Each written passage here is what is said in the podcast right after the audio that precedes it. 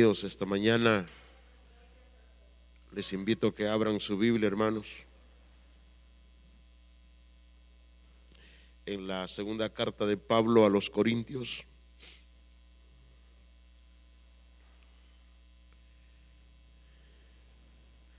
Voy a hablarles unos 10 minutos, hermanos, porque pues no me siento del todo muy bien de salud, pero aquí estamos de pie. Amén, hermanos. Segunda carta de Pablo a los Corintios, capítulo 2, versículo 14.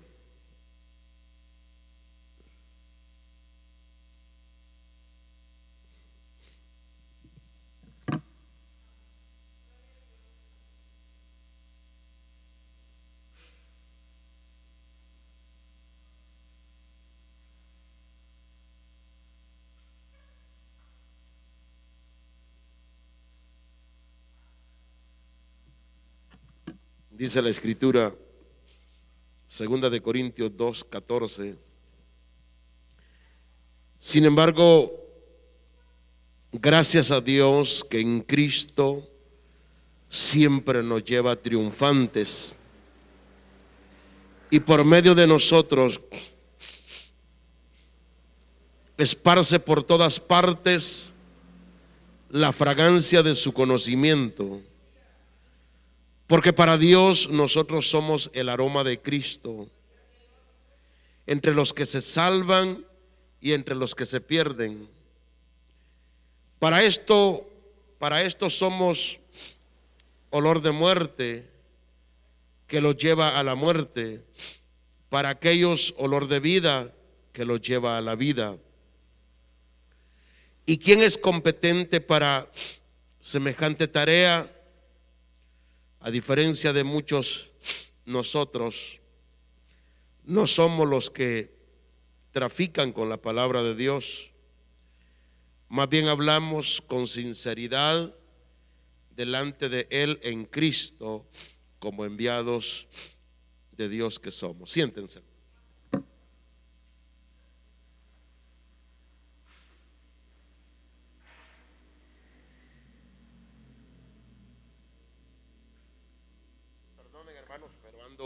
Terriblemente mal de la alergia, solo les voy a hablar unos cinco minutos nada más.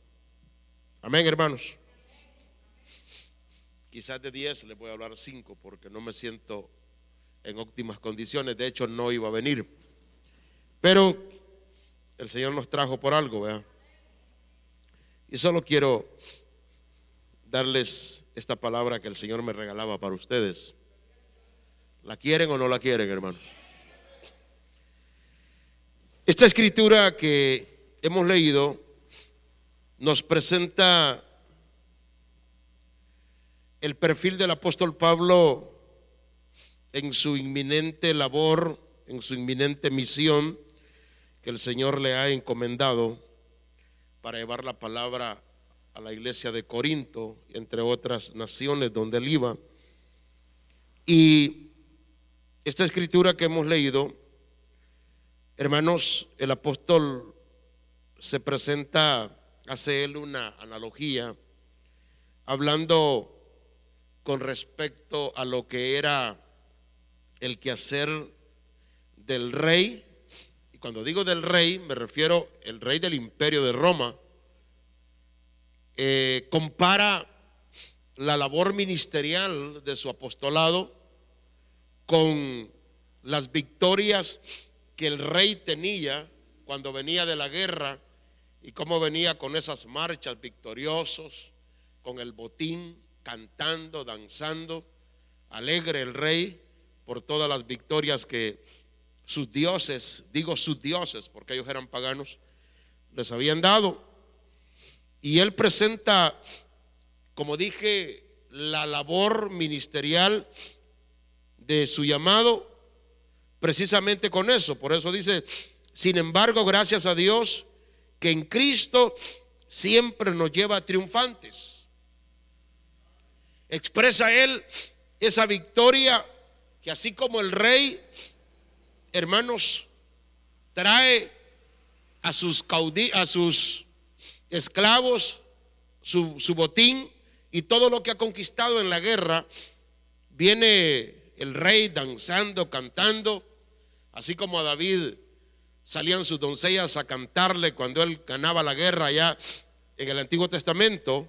Aquí Pablo, repito, hace una analogía del imperio romano como esas victorias que él obtenía, pero nos habla precisamente que en el Evangelio es igual.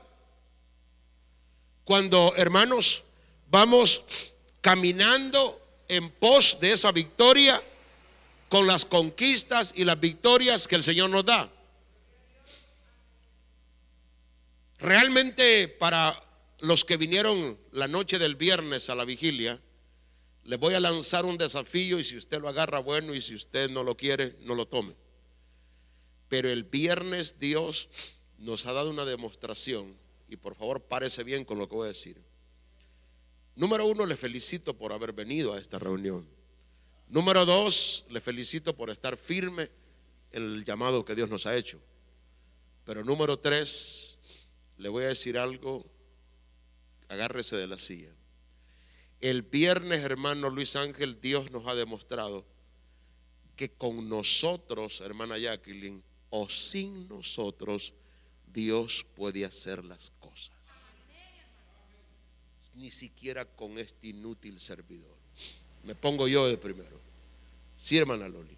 El viernes Dios nos demostró que sin usted y sin mí Dios puede hacer las cosas. ¿Entienden esto, hermanos? Hermano Ángel, ¿entiende esto? ¿Comprende esto, hermano Ángel? Que sin nosotros o con nosotros Dios lo puede hacer. Porque Él es Dios. Véalo de esta manera. Primero les felicité por haber venido. Segundo les felicité por estar firmes. Ah, usted podría decir, hermana Marisol, es para qué vine yo, pues. Entonces Dios no valora. Por supuesto que sí. Porque en comparación de los que no vienen y no quieren adquirir un compromiso, Dios valora lo que estamos haciendo. No sé si me doy a entender, hermano Ángel. ¿Me comprende esto? Cuando la empresa lo despidió a usted, ¿paró la empresa porque usted ya no siguió? ¿Era indispensable usted en esa empresa? Ahora, ¿es valioso usted? Por supuesto que sí. No sé si me doy a entender. O sea, perdón hermano Ángel porque lo dejé ahí como se sintió como en duda, pero hoy se lo estoy hablando de una manera más, más así, más clara. La empresa no paró porque usted siguió allí. Y para mí usted es una persona muy responsable y valiosa, se lo digo de corazón. Para mí la hermana Loli, una persona que Dios la ha usado tremendamente, muy valiosa. Yo para ustedes, ¿cómo soy? Con mis defectos, con mis enfermedades, con mis cosas, pero yo sé que ustedes me aman con, como tal. Y sé que para Dios y para ustedes soy valioso. Pero quiero decirles que aún sin mí esto puede seguir adelante. Porque no somos indispensables. O sea, se los estoy planteando de esta manera. Ya se puso bueno esto. ¿va? Se los estoy planteando que el viernes, hermana Jacqueline, Dios nos dio en la cara Dios nos dio, no sé cómo planteárselo, nos dio un ejemplo en el entendido de aquellos que se han quedado al medio camino y no han querido perseverar en la visión del trabajo. Dios nos dio a demostrar que aún con aquellos que ya no han querido tomar el reto, Dios sigue adelante. ¿Sí o no? Ahora, ¿Por qué se los planteo de esa manera? Porque Pablo nos da a demostrar en esta tarea que su llamado dice vamos de victoria en victoria. Pero Pablo aquí, él no se hace el grande, él se hace minúsculo. ¿En qué categoría el apóstol se pone en este llamado que Dios le ha hecho para recibir la encomienda de ese trabajo que él se tiene que desarrollar. Dice que vamos de victoria en victoria. Pero Pablo, me hubiera gustado tener una pita acá para amarrar a Carlitos y hacer una ilustración. Pero Pablo se siente un reo de Cristo que va con las manos amarradas. Y Pablo se siente un esclavo de Cristo al, ser, al servicio de Él. Me sigue. Si el apóstol se considera un esclavo de Cristo para hacer su obra, ¿quiénes somos nosotros? Para no sentirnos, hermana Isabel, esclavos del Señor, al servicio y a la orden de Él. Es más, hoy se lo voy a plantear de otra manera. El hecho de usted estar en esta reunión habla bien de usted. Porque usted ha reconocido que usted no está aquí por agradar a la hermana Loli. Usted no está aquí por agradar a su supervisor, al hermano Marcos, al hermano Eduardo, hermana Marisa. Usted no está aquí por agradarme ni siquiera a mí. Usted está aquí porque ha entendido que usted es un esclavo de Cristo. Ahora sí, hermano.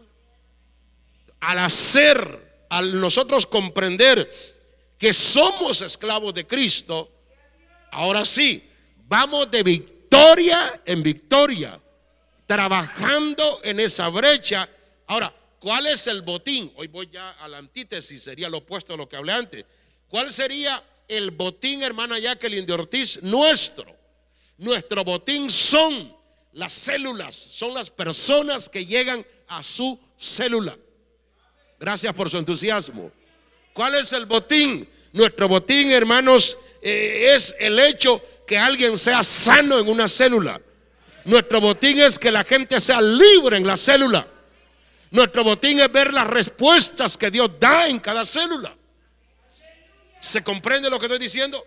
Nuestro botín, o sea, e, el botín que traían eh, los guerreros, hermanos, en este tiempo, aquí en términos espirituales, verdaderamente la respuesta de Dios, todo lo que Dios está haciendo a través de quién? De nosotros.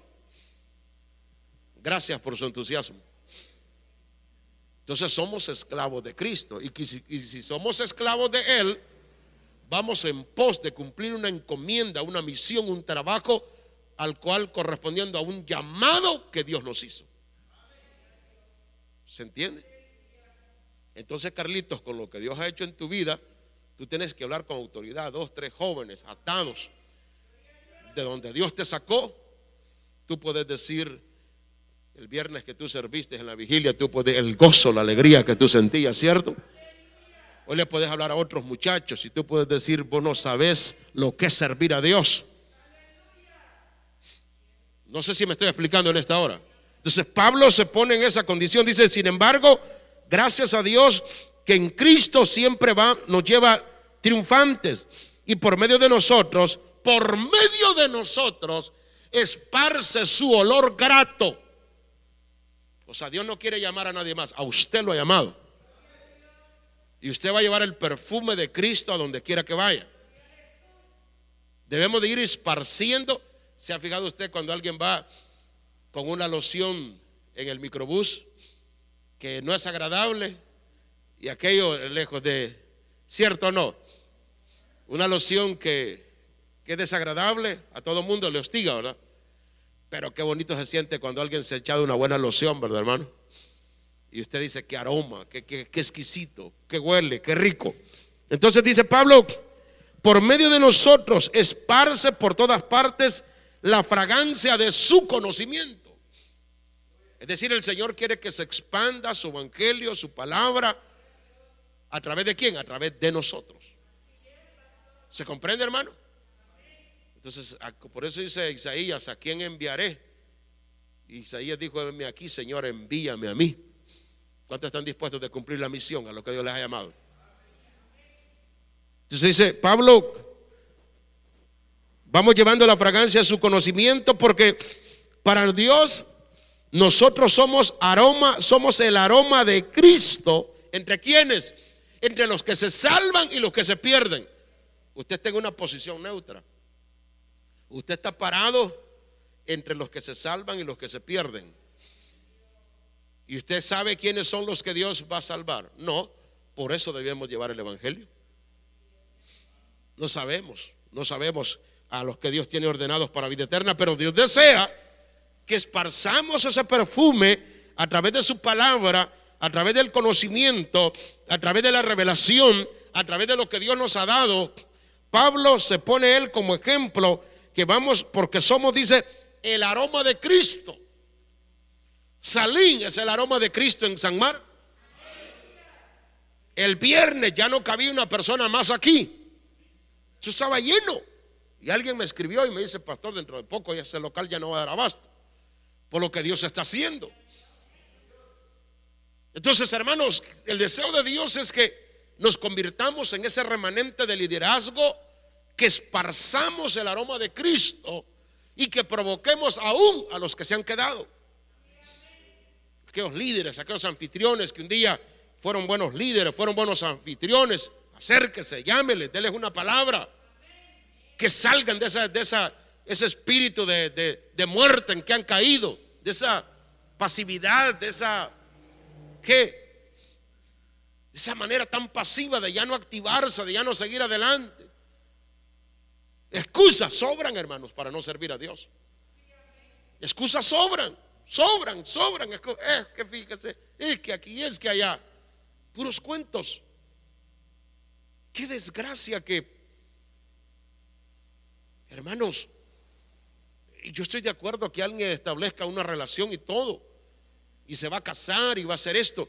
Pero ¿cómo es posible que cuando establecemos una relación con alguien, esa relación con una novia, con un novio, nos roba la bendición? Está si usted va a hacer bien las cosas, le está orando al Señor por hacer una relación con alguien, pero que sea una persona que va a venir a sumar a su vida, no que lo va a sacar de la iglesia, no que le va a dejar, tirar, dejar tirado el servicio. Y si esa persona que va a venir a su vida no va a sumar para el llamado que ya Dios hizo en su vida, sáquela, sacúdasela. No sé si me estoy explicando. No tenga pena, pastor. Estaba orando por esta y esta situación, quiero un consejo suyo. ¿Por qué se va a esconder si usted está haciendo bien las cosas? No tiene que tener temor. ¿Me estoy explicando, hermano?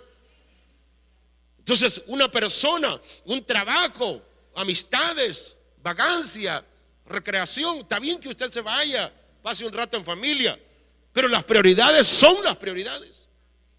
¿Me estoy explicando, hermano? Yo no estoy diciendo que usted no vaya con su familia, se recree, está bien. Sería yo un pastor legalista decirle que no lo hagas. Está más que excelente. Pero Dios debe de ser una prioridad. ¿Estamos claros en esto, hermano? Entonces, Pablo dice, somos el aroma de Cristo entre los que se salvan y los que se pierden. ¿Cuánta gente se estará perdiendo porque usted no esparce su aroma? ¿Cuánta gente estará sin Dios, sin esperanza? Porque nosotros, hermanos, el aroma que un día esparcimos o emanamos, ya no hay nada de eso. No, no puede ser eso. No, no, podemos estar en ese nivel. Entonces dice el 16, para esto somos olor de muerte, para los que llevan la muerte y para aquellos olor de vida para los que llevan la vida. Y hace una pregunta Pablo, ¿y quién es competente para semejante tarea? Ninguno. El primer descalificado acá en no hacer la obra soy yo. El segundo es usted. ¿Por qué descalificados? Porque si hablamos de una ética, de una moral, de una capacidad, no tenemos grandes virtudes. Somos descalificados. Y perdone que ponga como ejemplo a Carlitos otra vez. ¿Usted cree que los muchachos con los que él anduvo en vagancia y todo, usted cree que los que lo han conocido, quizás, eh, y perdón hijo que te pongo como ejemplo a ti, quizás diría, este sirviendo. Algunos lo van a criticar, pero otros quizás van a alabar a Dios.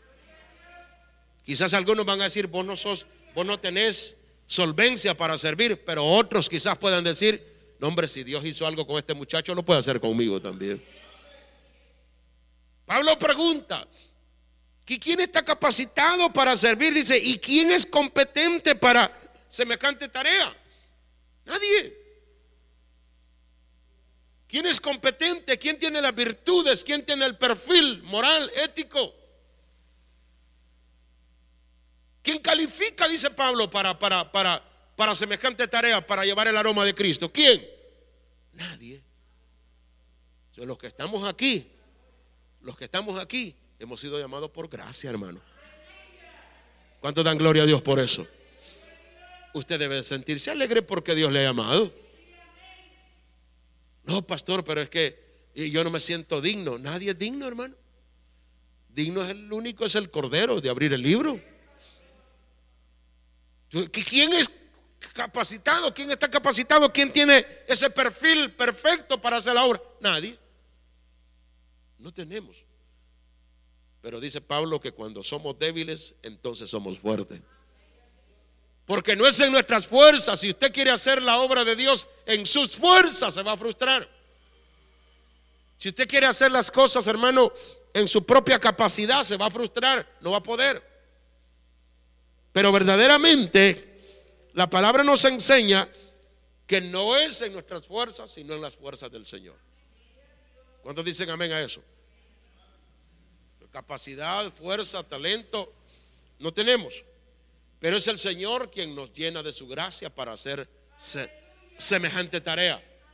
Es Él quien nos llena de su gracia. Amén, hermanos. Entonces, lo que yo decía en la vigilia el, viernes, el Señor nos guió allá no hacer una vigilia mensual, una cada tres meses, y vea cómo Dios está honrando. Vea cómo Dios está glorificando. A veces, hermano, se trata de una de una dependencia de Dios, pero de una dependencia absoluta de Él. Usted le crea y confíe firmemente en que Él está con usted y va con usted en el caminar portuito de la vida.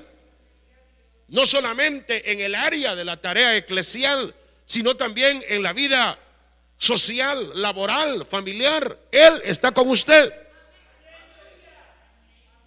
La recompensa de Dios viene cuando nosotros verdaderamente nos enfocamos, hermanos, en cumplir una meta, un llamado, una vocación a la cual Cristo nos ha llamado. Amén, hermanos. O sea, aquí no le llamó el pastor, no le llamó el supervisor, es el Señor quien le ha llamado.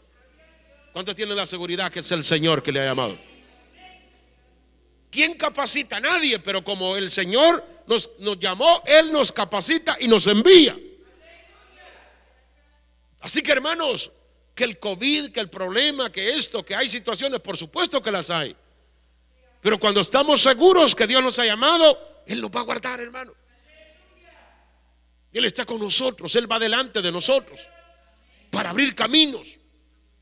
Ay, yo me acuerdo que antes habían más en la reunión. No se fijen en eso. Usted esté firme y los que se han quedado, pues Dios va a añadir gente nueva. Miren, el viñedo hay una locura ahorita, hermanos, que se van a abrir nuevas células ahí.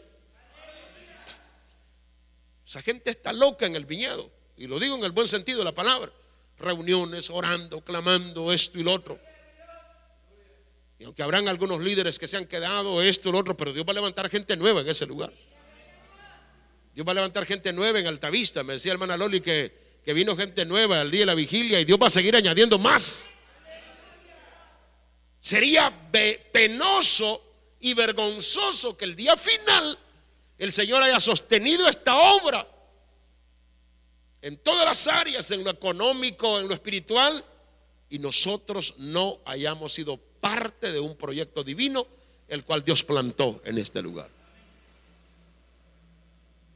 Hay personas que quizás incluso se han movido de este ministerio y han dicho ellos, ya vamos a ver qué hace esa iglesia sin mis diezmos y sin mis ofrendas. Y la iglesia sigue, porque no depende de ningún mortal, de ningún ser humano. Yo le tengo miedo a esas iglesias que nacen de repente, hermanos, y una persona dio su casa y todo. Y esa la persona, la dueña de la casa, de repente se enoja y le quita la casa al pastor. ¿Y para dónde se van a ir? Pero este local no es de ningún mortal, esto es del Señor, hermano. Aquí usted siéntase contento que es él, él quien sostiene esto. Y el día que el Señor nos llegara a sacar de aquí, porque nos va a dar un local, un terreno, algo más grande. Siéntase contento que esto lo sostiene el Señor y usted es parte de un equipo de guerreros que Dios ha llamado. Entonces no, no, no esté ahí con a medias tintas, no esté dudando. Verso 17 dice, a diferencia de muchos nosotros, no somos de los que trafican con la palabra de Dios, más bien hablamos con sinceridad delante de Él en Cristo. Mire para acá, voy terminando. Le dije que eran cinco y ya me agarré diez minutos. Es que siempre que empiezo a hablar, Dios viene revelando y trayendo algo. Oiga esto, Dice, no somos de los que trafican la palabra. ¿A qué se refiere Pablo? Dos cosas puntuales le voy a hablar. La primera, cuando Pablo escribe esta carta a los Corintios, en el contexto cultural e intercultural de la época, estaba de moda mucho lo que era la filosofía de los estoicos y de los epicúreos, entre otras ramas de Platón, otras ramas filosóficas ahí que había. Dice, no somos de los que trafican la palabra. Está haciendo alusión a qué? Oído. A lo que Pablo se refiere es que en tiempos, cuando él escribe esto, los maestros, los todo el alumnado de Platón, de Sócrates, toda esa filosofía griega, oiga esto, muchos de los filósofos que existían en la época de Pablo vendían el conocimiento a los neófitos. ¿Me está viendo? La gente compraba el conocimiento y los maestros de la filosofía vendían, hacían negocio. Por eso dice Pablo, no somos traficantes de la palabra. ¿Me está viendo? O sea, la gente hacía dinero de los conocimientos. Entonces Pablo dice, eh, por eso dice el verso 17, a diferencia de muchos de nosotros, no somos de los que trafican con la palabra de Dios, más bien hablamos con sinceridad delante de Cristo. O sea, Pablo se está poniendo en comparación con aquellos que venden el conocimiento. Dice Pablo, esto es por gracia, porque de gracia recibiste, de gracia da también.